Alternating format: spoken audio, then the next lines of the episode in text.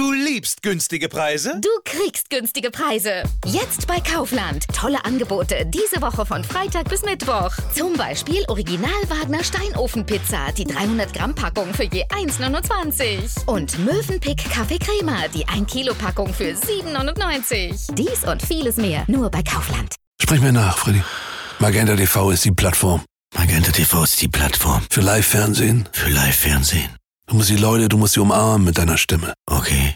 Für Filme und Serien in der Megathek. Und für die Streaming-Anbieter. Und für die Streaming-Anbieter. Der Tarif Magenta TV Smart. Jetzt mit dem deutschen Streaming-Angebot TV Now Premium. Erleben Sie Magenta TV auch unabhängig vom Internetanbieter. Schnell beraten lassen bei der Telekom. Im Prinzip ist das eine Fantasiegröße zu sagen, 50 ist die Schallgrenze. Bei vielen Menschen ist jetzt so die Hoffnung erwacht, wenn wir die 50 schaffen, dann beginnt wieder so ein normales Leben. Und das ist jetzt ein Trugschluss, wie sich herausstellt. Experten erwarten Inzidenzwerte von 50 und weniger für NRW in der zweiten Februarhälfte. Dass dann alles wieder normal wird, ist aber unwahrscheinlich. Ein paar Lockerungen sind vielleicht doch möglich. Welche dazu gleich mehr. Außerdem ein Blick auf die Zukunft des Schneewetters. Mein Name ist Helene Pawlitzki. Schön, dass ihr zuhört. Rheinische Post Aufwacher. News aus NRW und dem Rest der Welt. Danke für den informativen Wochenendaufwacher mit der guten Einordnung der Nichtveröffentlichung der Studie zum sexuellen Missbrauch, schreibt mir Benedikt per WhatsApp. Danke für dieses nette Feedback, lieber Benedikt. Wir schreiben uns ja übrigens öfter. Benedikt hat mir nämlich seine Telefonnummer gegeben, damit ich ihn ab und zu zum Aufwacher um Feedback bitten kann. Vielleicht habt ihr ja auch Lust, an diesem ausgewählten Kreis der Hörer teilzunehmen. Dann schreibt mir an aufwacher.rp-online.de. Ich freue mich sehr. Seit Monaten leben viele von uns mit dem täglichen Blick auf die Inzidenzwerte. Wie viele Neuinfizierte auf 100.000 Einwohner gab es in den letzten sieben Tagen? Diese Werte bestimmen, wie es weitergeht. Dürfen wir bald wieder Freunde treffen, ausgehen und shoppen? Oder muss der Lockdown über den 14. Februar hinaus verlängert werden? Nach einer langen Zeit mit durchgehend hohen Werten in fast ganz NRW sinken die Inzidenzen mittlerweile, aber sehr unterschiedlich schnell. Münster zum Beispiel kann sich über einen Wert von 28 freuen. In Hagen liegt er noch bei 141. Der NRW-Schnitt lag gestern Nachmittag bei 74. Da ist 50 schon in Sicht, immerhin diese magische Grenze, die die Politik als Wunschwert ausgegeben hat. Wir müssen aber mal über diese 50 reden. Und das machen wir jetzt mit Dorothee Krings aus dem Meinungsressort der Rheinischen Post. Herzlich willkommen. Hallo, Helene. Was prognostizieren die Experten denn? Wann erreichen wir diese 50 Neuinfektionen pro 100.000 Einwohner in sieben Tagen hier in Nordrhein-Westfalen? Ja, auf ein genaues Datum mögen sich natürlich die Experten nicht so richtig festlegen, aber wir haben gesprochen mit Experten vom Helmholtz Zentrum für Infektionsforschung und auch mit einem Experten von der TU Berlin.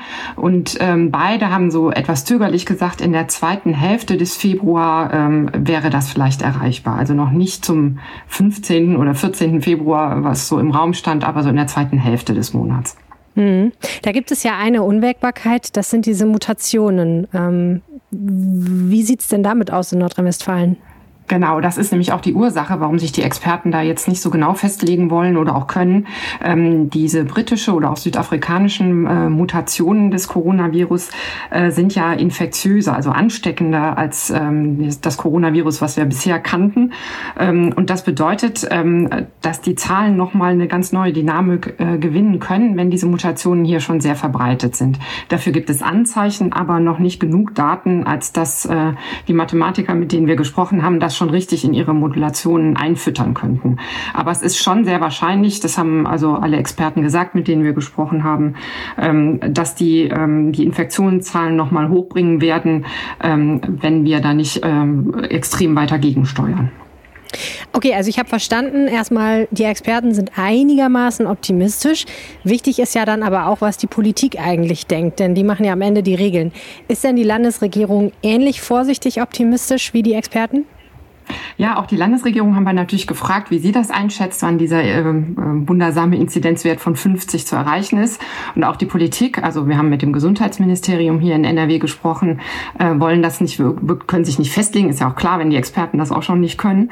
Ähm, sie hoffen da weiter drauf und sie wollen möglichst unter den Inzidenzwert von 50 äh, kommen, um da gewisse Spielräume zu haben, wenn dann diese Mutationen zuschlagen. Das ist so ein bisschen das Kalkül. Mhm. Also auch da gibt es noch keine echte Festlegung.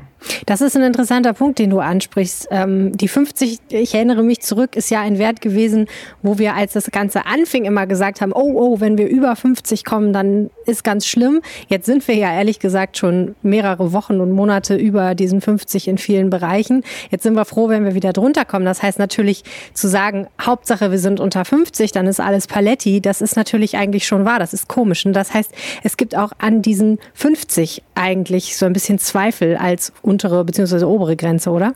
Genau, das ist ein fiktiver Wert. Der war, glaube ich, in der Kommunikation eine Zeit lang wichtig, damit man überhaupt ein bisschen äh, miteinander verabreden können, worüber reden wir eigentlich. Ne? Aber im Prinzip ist das äh, eine Fantasiegröße, zu sagen, 50 ist die Schallgrenze. Aber das hat uns bisher geholfen. Aber ähm, ich glaube, bei vielen Menschen ist jetzt so die Hoffnung erwacht, wenn wir die 50 schaffen, da strengen wir uns jetzt alle enorm an und nehmen alles Mögliche auf uns.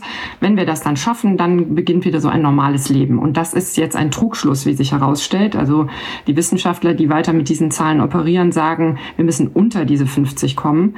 Und vielleicht ist es auch wirklich gar nicht so sinnvoll, immer auf diese Grenzwerte so zu starren, sondern mehr darüber zu reden, wie sich das Leben denn überhaupt insgesamt verändern muss. Also zum Beispiel mehr darüber zu reden, was drinnen und draußen passieren darf und so weiter. Hm, ich meine, im Grunde ist diese ganze Pandemie ja ein ewiges Verhandeln über, was können wir tun, was können wir lassen, was haben wir gedacht, was vielleicht geht und am Ende geht es nicht. Also ne, zum Beispiel die Alltagsmasken, die wir ja ganz lange benutzt haben, die jetzt aber eben in vielen Bereichen nicht mehr gehen, sondern wir müssen eine medizinische Maske verwenden oder auch Homeoffice, was ja ganz lange dann doch nicht sich so durchgesetzt hat und jetzt irgendwie doch äh, so die Regel ist.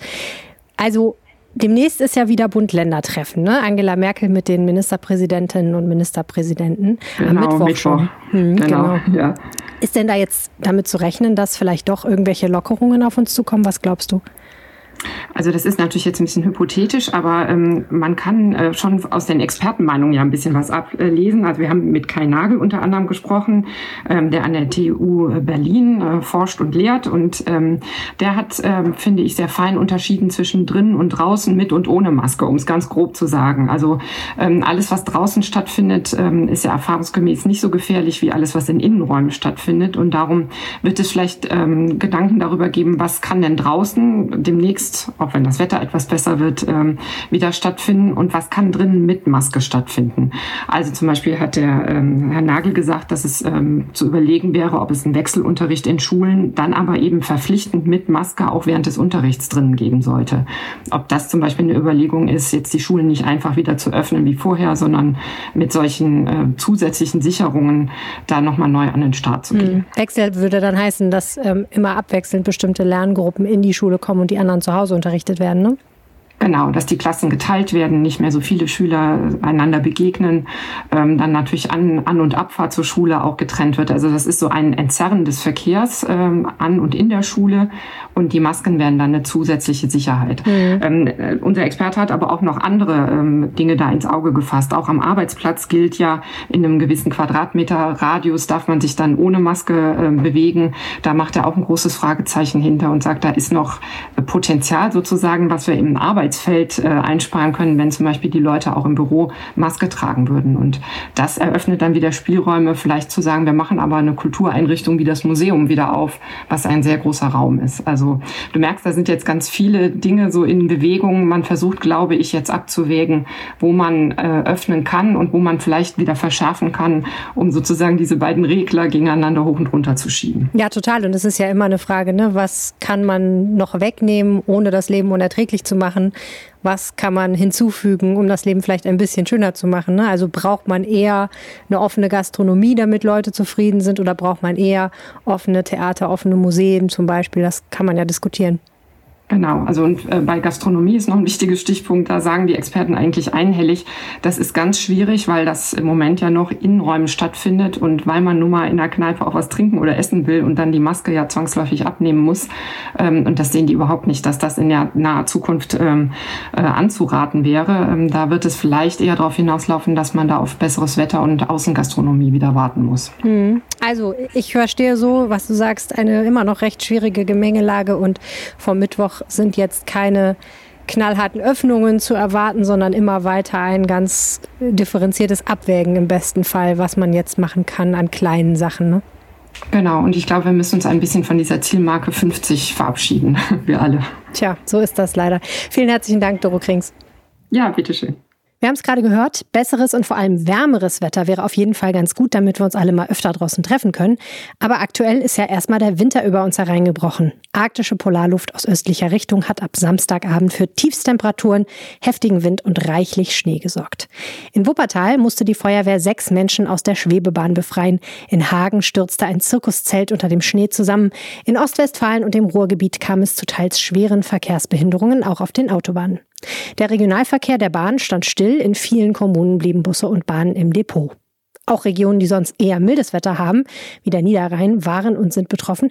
Ich habe deshalb gestern mal in unserer Lokalredaktion im Kreis Kleve angerufen und dort Anja Stettnick erreicht, die über das Schneewetter berichtet und sie als erstes gefragt, was sie denn sieht, wenn sie aus dem Fenster schaut. Ja, völlig ungewohnt. Ich gucke hier in meinen Garten heraus aus dem Homeoffice in eine verschneite Landschaft mit einem eingeschneiten Gewächshaus und wirklich zum Teil meterhohen Verwehungen. Es ist unglaublich. Und noch fegt der Wind über den Schnee, über die Dächer. Sowas habe ich seit vielen Jahren nicht hier gesehen. Welche Folgen hatte jetzt dieser viele Schnee, der, wie Sie sagen, ja ein bisschen ungewohnt vielleicht auch für die Region ist? Zumindest äh, bisher keine ernsten. Nach dem, was ich bisher von Polizei und Feuerwehr gehört habe, gab es gar keine nennenswerten Unfälle. In der Nacht, als es dazu auch noch sehr stürmisch war, ähm, gab es den einen oder anderen Wagen, der in einen Graben gerutscht ist, aber es wurde niemand verletzt. Lastwagen blieben zum Teil stecken oder drehten sich auf der Straße, aber auch da kam es zu keinen ernsten Geschehnissen. Jetzt, wo wir sprechen, ist es ja äh, Sonntagnachmittag. Das heißt, wir hoffen, es bleibt natürlich noch so. Wie haben denn die Menschen im Kreis Kleve reagiert auf diesen vielen Schnee? Haben die sich eher gefreut oder fühlen die sich eher gestört? Also nach allem, was ich bisher erfahren habe, ist die Freude groß. Äh, insbesondere Kinder haben natürlich äh, schnell den Schlitten aus dem Keller geholt, sofern der hier am Niederrhein überhaupt verfügbar ist. Wir sahen aber auch Erwachsene, die sich auf Plastiktüten gesetzt haben oder auf äh, Kunststoffkissen und jeden kleinen Hügel jetzt gerne herunterrutschen. Ähm, naja, auf der anderen Seite muss man natürlich seinen Gehweg freischaufeln. Das macht vielleicht nicht ganz so viel Spaß, aber die Leute kommen damit schon zu Rande. Mhm. Und der ÖPNV hat auch erstmal die Busse und Bahnen im Depot gelassen, glaube ich. Natürlich, das ist eine ganz andere Kategorie. Also hier fährt am Niederrhein weder ein Zug noch ein Bus. Die, der übliche Schienenersatzverkehr, der ja immer einspringt, wenn der Niers Express mal wieder Probleme hat, ist diesmal auch keine Lösung. Also man bleibt wirklich besser zu Hause. Es ist nicht angeraten, mit dem Auto zu fahren und mit Zug und Bus ist es schlichtweg nicht möglich. Dann wird es wahrscheinlich nochmal spannend für manche, die Montagmorgen zur Arbeit müssen, ne?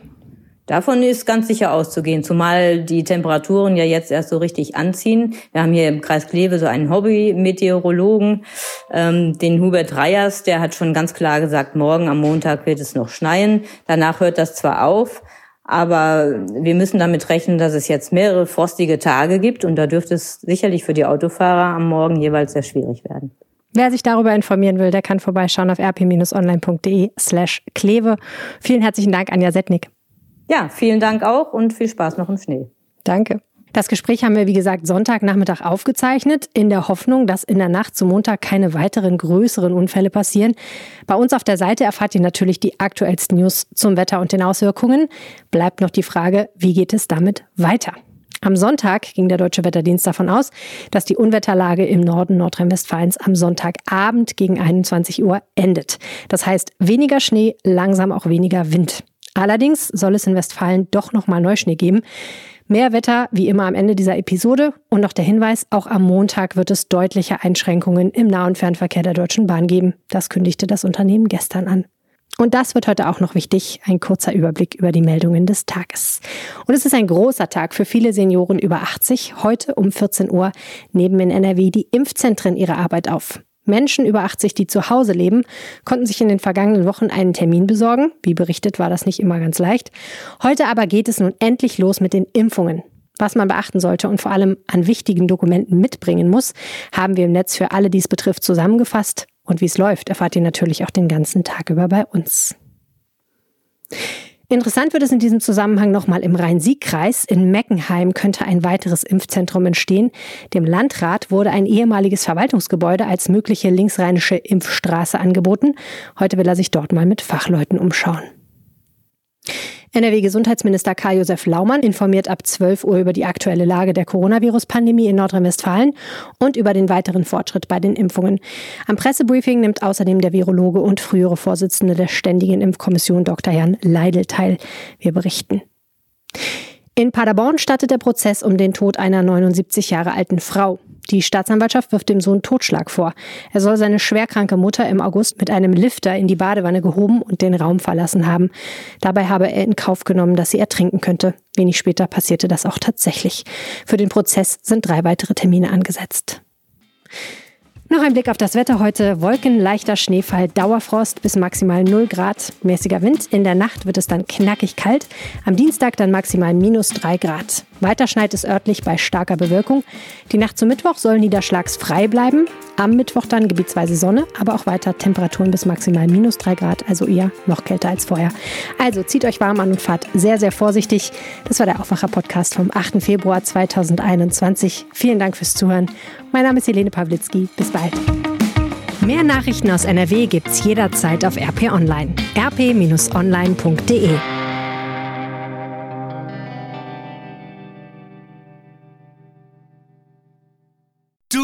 günstige Preise? Du kriegst günstige Preise. Jetzt bei Kaufland. Tolle Angebote. Diese Woche von Freitag bis Mittwoch. Zum Beispiel Grünländer Schnittkäse. Die 110 Gramm Packung für je 1,44. Und Coca-Cola und weitere Sorten. Der 12 mal 1 Liter Kasten für je 8,52 zuzüglich Pfand. Dies und vieles mehr. Nur bei Kaufland.